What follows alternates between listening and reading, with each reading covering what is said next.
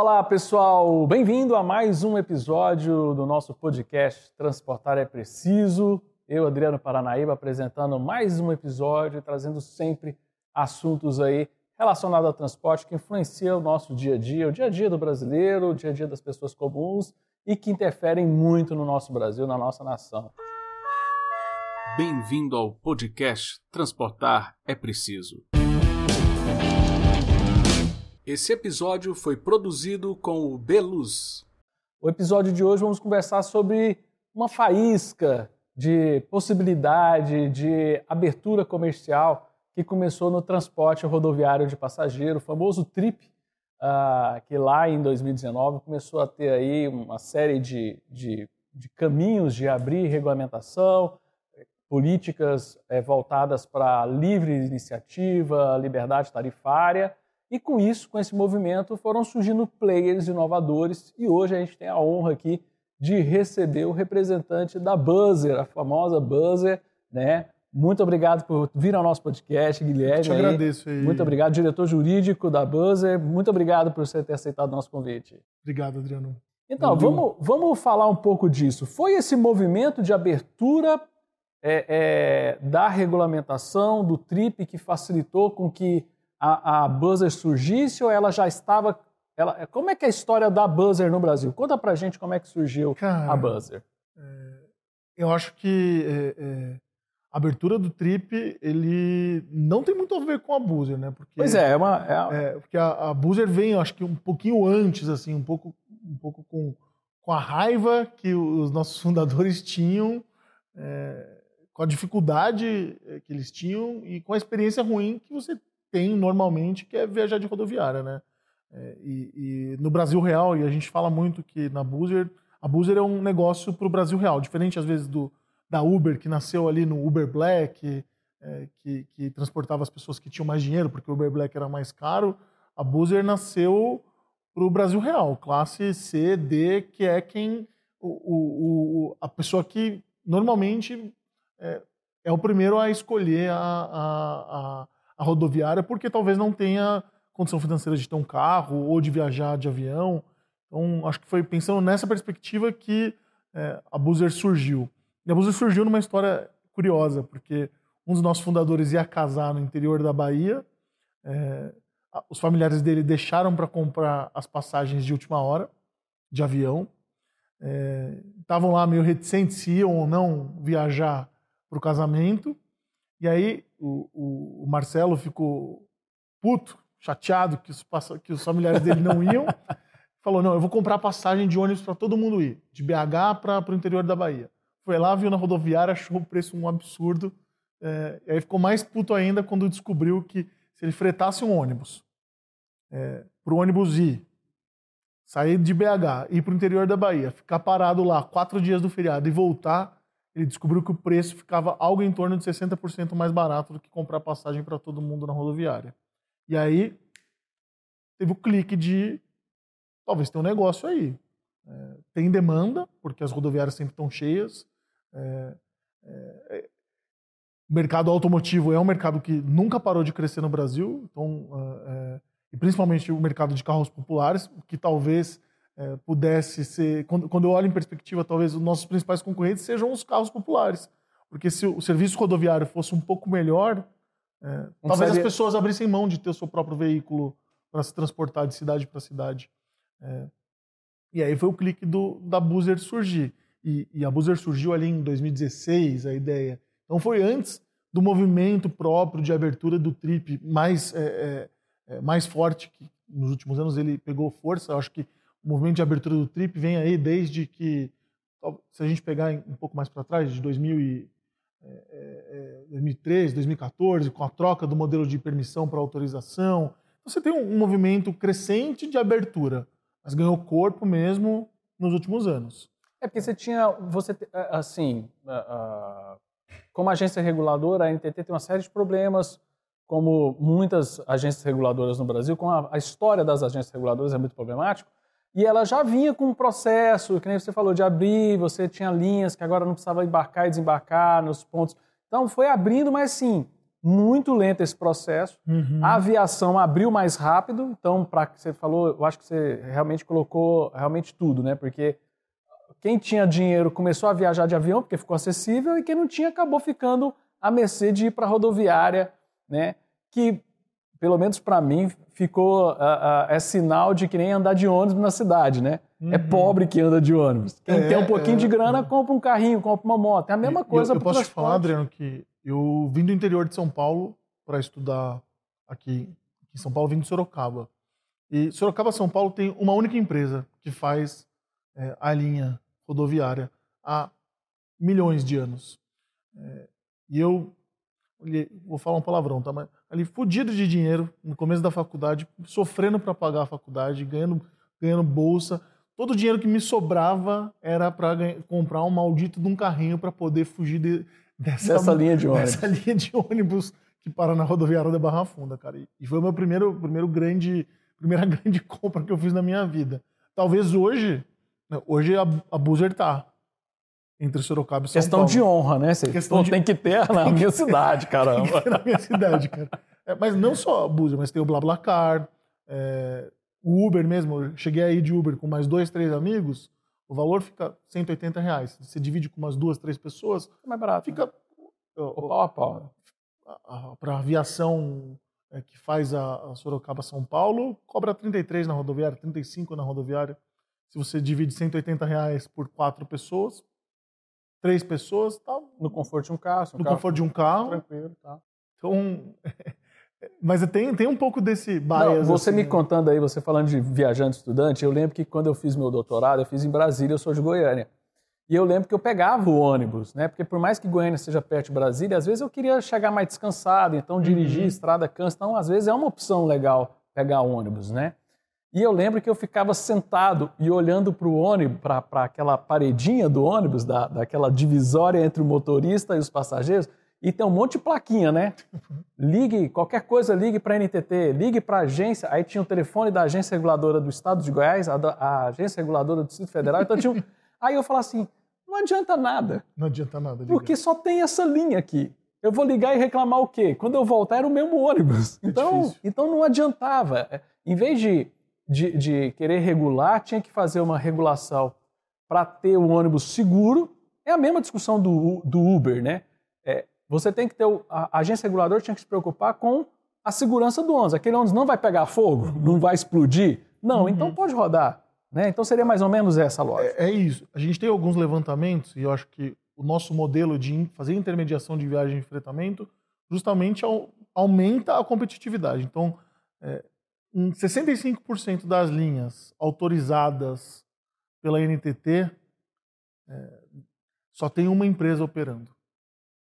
É, 20% das linhas tem duas empresas operando. E o resto tem mais de du- duas empresas ou mais. Então você tem uma concentração muito grande. E, e eu acho que é importante dizer aqui, hoje não existe mais aquela história de, de. E foi um desses movimentos de abertura do mercado, não existe mais a história de subsídio cruzado. Então, que quem opera a linha, eh, a linha boa, obrigatoriamente Tem tem que ficar com a linha ruim.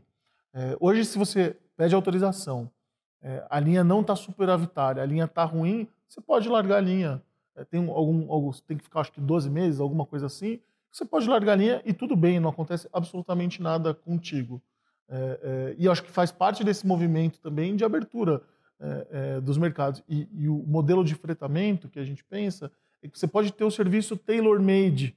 É, talvez, é, quando você tem a obrigatoriedade da linha, é, você não vá ter volume de viagens para fazer uma vez por dia, duas vezes por dia, que muitas vezes a- a- o ente, o, o poder público te exige fazer. É, mas talvez fazer uma vez a cada dois dias, uma vez a cada três dias, ou então talvez não pegar um ônibus, fretar uma van, um micro-ônibus, é, e você consegue fazer pegar as cidades grandes, as cidades médias e fazer hubs de conexão. É, eu costumo usar assim o exemplo de Soro- minha, minha sogra mora em Lins. Lins é uma cidade do interior de São Paulo. É, tem uma cidade muito pequena do lado de Lins chamada Guaiçara. Se for ter um ônibus Guaiçara-São Paulo, ele não vai encher nunca. Mas se for ter um ônibus Guaiçara, Lins, Lins, São Paulo, tá tranquilo. Então você pode ter pequenos ônibus fazendo Guaiçara, Lins, e você faz o hub, Lins um hub de conexão para São Paulo e para todas as outras pequenas cidades no entorno de Lins. Eu não sei se você compa... eu acho que você vai compartilhar com a minha ideia, com a minha, com a minha opinião. Eu acho que a coisa mais imbecil do universo é a gente falar o que é uma linha superafitária, o que é uma linha porque é o seguinte, às vezes é uma, eu acho que é isso que faz com que a maioria dos municípios brasileiros não sejam atendidos por nenhuma linha. Uhum. Porque às vezes ela não é, ela não dá lucro para uma empresa grande. Total. Mas para um cara que tem só um ônibus, para ele aquela linha dá, dá grana para ele, porque ele só tem esse ônibus, e ele poderia estar tá fazendo, mas ele não pode, porque tem uma regulação que fala que tem que ter um capital social, social número de carros, número experiência de... no mercado. É, é, e, e, tem muitas empresas que é, motoristas, e eu acho que são histórias legais de contar, empresas que vários motoristas que trabalhavam na Boozer, trabalhavam para empresas que prestavam serviço para a Boozer, que decidiram se juntar e montar pequenas empresas para poder prestar serviço para poder atender. Para poder atender. Então os caras começaram é, financiando um ônibus, é, um ônibus. Então era uma empresa chama sete alguma coisa, porque estão, são sete motoristas. Ah, que legal. Então eles tinham uma, uma empresa com que tinham faziam uma rota, tinham um ônibus. E hoje os caras têm seis, sete carros já. É, tudo porque conseguiram é, com essa primeira primeira rota, primeiras viagens que eles faziam conseguir expandir o negócio. Então, é, é, mas é, é justamente isso, sob a perspectiva é, do, do, da, mão, da mãe reguladora, do, da mãe Estado, é, quando a gente pensa no Estado como mãe que tem que proteger, é, sob toda e qualquer circunstância, todo, todas as pessoas, você acaba fechando o mercado. Quando, na verdade, tem muita gente que tem liquidez para pedir um para comprar ou que tem patrimônio e nome para comprar um veículo é, de médio porte que poderia operar essas cidades pequenas. E, e é, na minha visão e, e, na minha opinião, é, se, se, o modelo de abertura do TRIP fosse para esse lado, com certeza a gente estaria 100% abastecido e seria um, um, um, transporte muito mais eficiente para todo mundo, com muito mais qualidade. E atenderiam as pessoas justamente as que mais precisam, que Sim. são as mais pobres. É, né? é um movimento de a abertura do TRIP é um movimento de democratização do transporte no Brasil. É porque quando você pega, por exemplo, tem uma série de projetos de leis, então eu não vou nem falar um número de um projeto de lei específico, porque é incrível, sempre tem projeto de lei ruim que fecha muito esse mercado, que justamente exige uma série de coisas em nome da segurança para o passageiro, mas que na verdade é só proteção de mercado. Uhum. Seria isso, né? Uhum. É, é 100% isso. Então, é, a gente pode até fazer um paralelo aqui quando, por exemplo, é, na cidade de São Paulo, a resolução, no começo do governo Dória ali, o CEMUV criou uma resolução que limitava, o CEMUV é um órgão é, de fiscalização, de, de é, não me recordo agora o significado do CEMUV, mas é um órgão vinculado à Secretaria dos Transportes e limitou é, idade veicular, sob o pretexto de segurança, então botava lá um limite de de, de cinco anos para os carros do Uber e 99 na cidade de São Paulo, é, limitava é, o número de, de motoristas porque não permitia que os motoristas da Grande São Paulo trabalhassem, é, sob o pretexto da segurança. E nada mais era do que criar uma reserva só... de mercado totalmente artificial. Só reserva de mercado. E isso é muito complicado, porque, que nem a gente falou, tem muito município não atendido que poderia estar sendo atendido. E a, e, e, eu ia te perguntar exatamente isso. Nós, o ônibus não é da Buzzer. É qual que é o modelo de negócio da Buzzer? Ah, hoje, a Buzzer é um marketplace tem dois produtos. É, a gente trabalha no é um marketplace para viagens de fretamento eventual e um marketplace também de viagens rodoviárias. Então a gente é, trabalha com os dois modais: o modal público, rodoviário é, autorizatário do poder público e o modal privado, é, pelo qual a gente é, fomenta pela plataforma com que as pessoas que querem se encontrar, ah, que querem viajar para o mesmo lugar, para o mesmo destino, para o mesmo, é, no mesmo dia, no mesmo horário, se encontrem e a partir do momento que elas se encontram na plataforma, elas podem juntas fretar um ônibus. E aí a gente encontra uma empresa disponível para fazer a viagem delas. Então tem esses dois, esses dois é, é, esses dois, dois produtos que a gente tem na nossa plataforma. E, e, a cabeça vai a milhão, porque tem outros milhões de produtos na, na fila de espera também para serem lançados. Que podem ser lançados, né? A, a, como é que estão os, as perspectivas, né? Porque a gente fala muito de sempre está surgindo um projeto de lei, sempre está surgindo alguma coisa que pode travar. Qual é hoje a perspectiva da Buzzer para o cenário brasileiro? Nós estamos aí na retomada, nós estamos aí pensando já num mundo, num Brasil pós-pandemia. Como é que vocês estão pensando que, esse, que o TRIP vai, vai seguir depois da pandemia? Do, do ponto de vista de mercado? De, de mercado e como vocês estão pensando em se posicionar nesse mercado? do ponto de vista do mercado, acho que a expectativa é totalmente positiva. Acho que vai ser a hora e a vez do turismo, principalmente turismo nacional. Então, quanto mais cresce o turismo, melhor mais cresce o transporte é, em, é, dentro do Brasil. É, com relação ao, ao, ao, à regulação, aos projetos de lei, é, a gente tem que é, olhar com, sempre com o pé atrás, porque é, a gente faz sempre o paralelo com Uber e com 99, é, porque a briga é parecida. É, do ponto de vista regulatório, é semelhante. Só que do ponto de vista de força, de contraforça que vem do lado de lá, a briga é totalmente diferente, porque os stakeholders é, que hoje imperam o mercado é, de transporte coletivo, rodoviário, são muito mais fortes do que eram os taxistas. É, são empresas é, que dominam o mercado há 50, 60 anos, é, multimilionárias com capital aberto, que já compraram empresas de aviação. É. É, é, então, são empresas que sabem jogar muito bem o jogo político. Essas empresas não, não é que elas sabem jogar o jogo político. eles são a política. Sim, sim.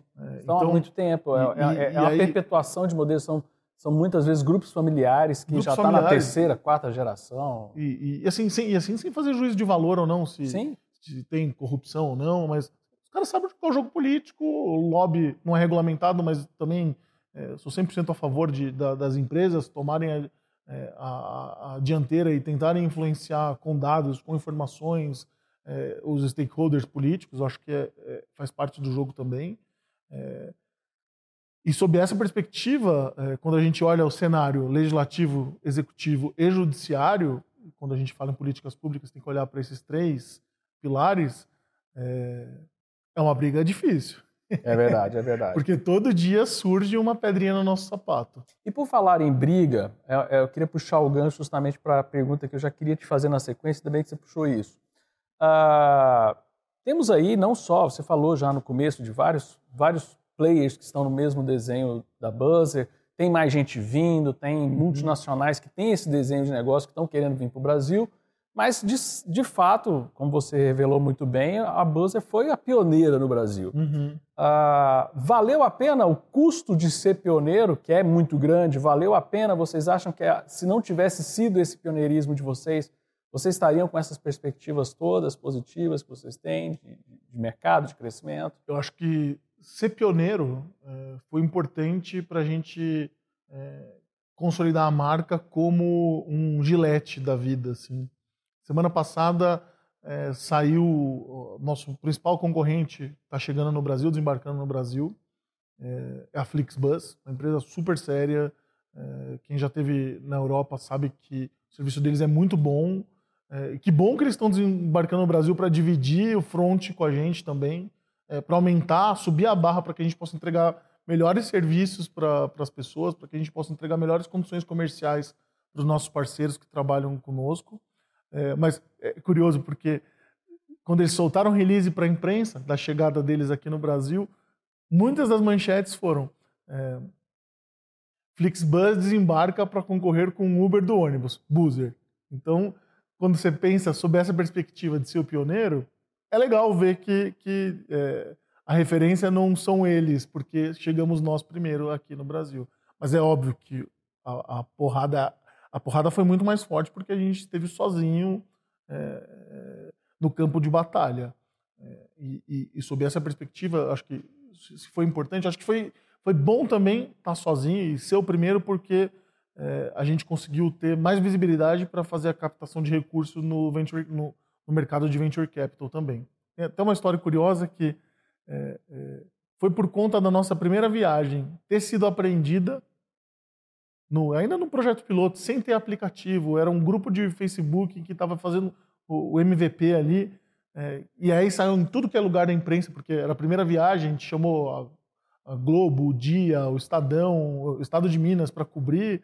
É, e a primeira viagem foi cobrida, é, foi, foi, foi aprendida é, com cobertura da imprensa, é, televisionada ao vivo praticamente. Uma propaganda, mídia de graça, mídia né? de graça e fez com que um fundo de investimentos famoso de venture capital falasse, não, se deu problema na primeira viagem é porque tem um upside interessante. Então, é, é, a gente catalisou é, isso muito bem para poder é, é, trazer investimento, trazer energia. É, tem o upside e o downside, né? É, claro, tem os dois lados. Mas, mas eu acho que foi bom. Eu acho que foi bom. Foi bom, né? Eu acho Poxa, que foi bom. legal. E, e, bom você ter vindo aqui no nosso programa, justamente você, que é, que é o diretor jurídico, para a gente conversar um pouco dessa parte jurídica, porque o Ministério da Economia criou o FIARC, né, que é a Frente é, Investigativa de Abusos Regulatórios, que é justamente para tentar regulamentar é uma instrução normativa 97 do Ministério da Economia que trata da questão do abuso regulatório da Lei da Liberdade uhum. Econômica, né? E um dos primeiros casos julgados no FIARC está sendo o Buzzer. Foi um, Isso. Vocês conta um pouco dessa história, como é que está o andamento lá no FIARC para identificar se existe realmente abuso regulatório do que nós temos hoje de regulação. Quando a gente fala no mercado da, do fretamento, a nível ANTT, tem uma regra que foi inserida é, nos atos normativos para criar uma barreira de mercado. Então, o fretamento é, federal, interestadual, ele exige o, a compra, a venda casada, a compra casada, a venda casada da viagem de ida e de volta. Então, as pessoas que vão na viagem de ida obrigatoriamente têm que voltar juntas. É, o que, na prática, acaba sendo um desserviço, gera uma ineficiência para o sistema. É, é, e a gente, como, como instituição, como entidade, é, como, como mercado, entende que isso é, foi criado justamente para ser uma barreira de entrada para que o fretamento não pudesse oferecer demanda apta a competir com o, as linhas regulares. Não, e é um problema até para o fretamento, porque eu lembro de uma história, essa me chocou. Era uma empresa de turismo que fazia fretamento, que ela pegava grupos turísticos e levava do aeroporto, levava para fazer a visita Uhum. turística e voltava para o aeroporto. Uhum. Enquadra na lei como fretamento.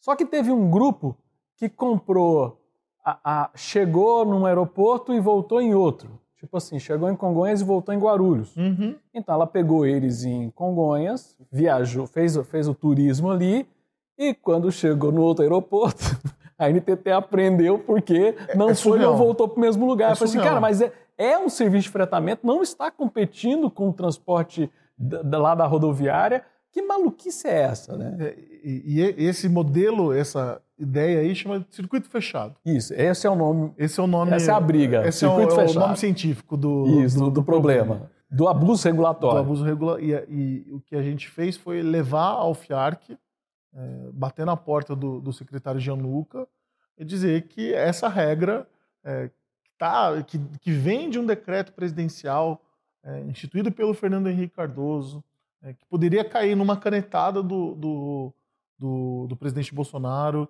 é, é, não foi por falta de tentativa ali de, de pressão política que a gente tenha, que a sociedade é, do fretamento tenha exercido em, sob o ministro da Infraestrutura, sobre o Ministério, sobre a NTT, é, mas é muito difícil, porque. Pra, e, e acho que está certa a NTT também, porque para fazer uma virada de chave como essa, ela tem que fazer o estudo de impacto regulatório, ela tem que fazer audiência pública. É o caminho certo para que se faça e não se alegue no dia seguinte, se leve para o judiciário e se diga que isso não foi feito.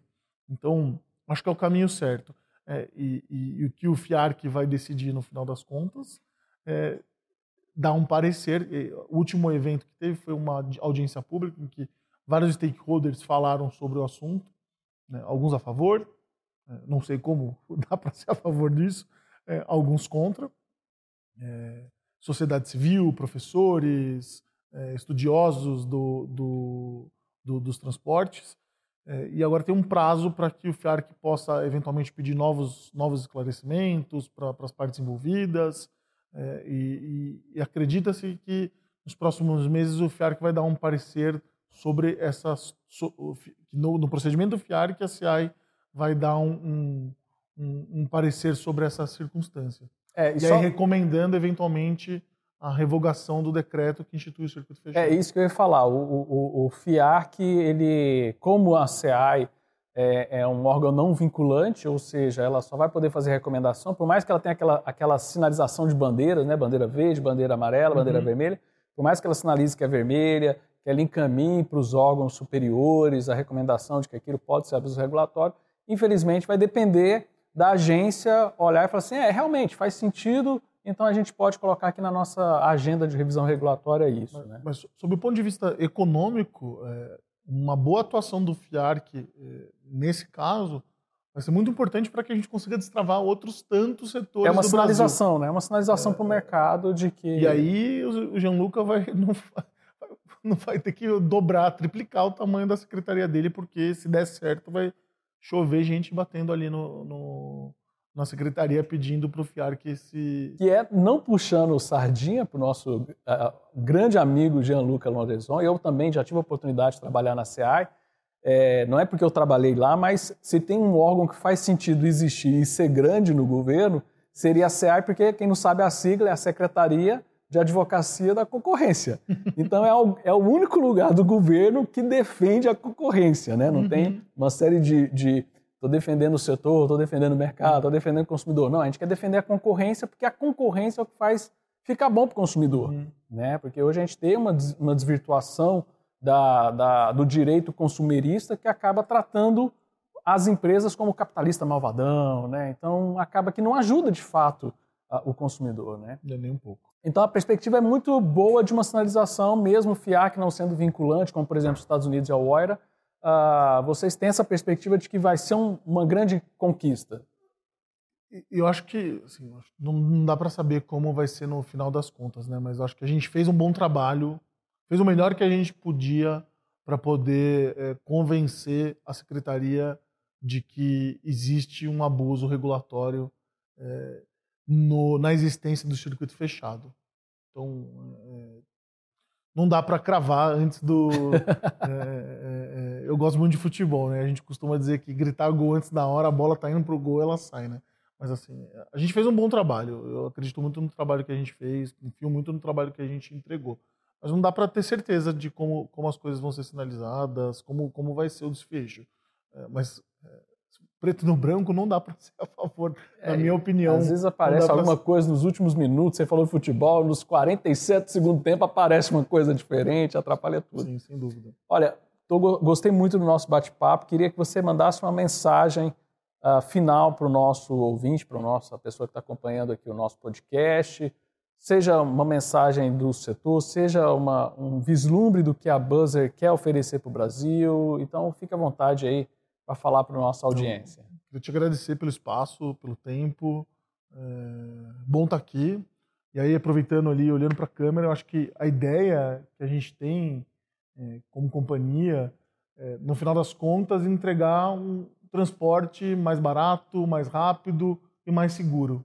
É, e dá para fazer isso é, ganhando dinheiro é, e não cobrando preços exorbitantes, exagerados, porque a margem que se cobra hoje é muito maior do que ela precisa ser cobrada. Não que o dinheiro seja é, uma coisa ruim, muito pelo contrário. Quanto mais dinheiro no meu bolso, melhor. É, mas é, tem uma lógica que do tempo que eu estudei, que eu trabalhei na 99, é que é, quanto menos você cobra, mais você ganha. Exatamente. Então, o... eu acho que é o caminho onde para onde a gente pode, onde deveria seguir. É, o, o, grande economista Ludwig von Mises fala exatamente essa frase. A única forma de você ficar rico no capitalismo é vendendo produto bom e barato, porque você vai atender as massas, vai vender muito e você vai fidelizar pela qualidade, aí você fica rico. Aí, mas como a gente não tem capitalismo, né? Então você acaba ficando à mercê de, de, de, resoluções do governo. Cara, muito obrigado. obrigado cara. muito agradeço. feliz de vocês terem vindo aqui. A Buzz é realmente uma empresa disruptiva e nós precisamos de cada vez mais isso em várias áreas, não só do transporte, mas de forma geral. E pessoal, é isso daí. Muito obrigado por assistirem mais esse nosso episódio e não se esqueçam que transportar é preciso e o embarque é imediato. Valeu, pessoal. Tchau, tchau.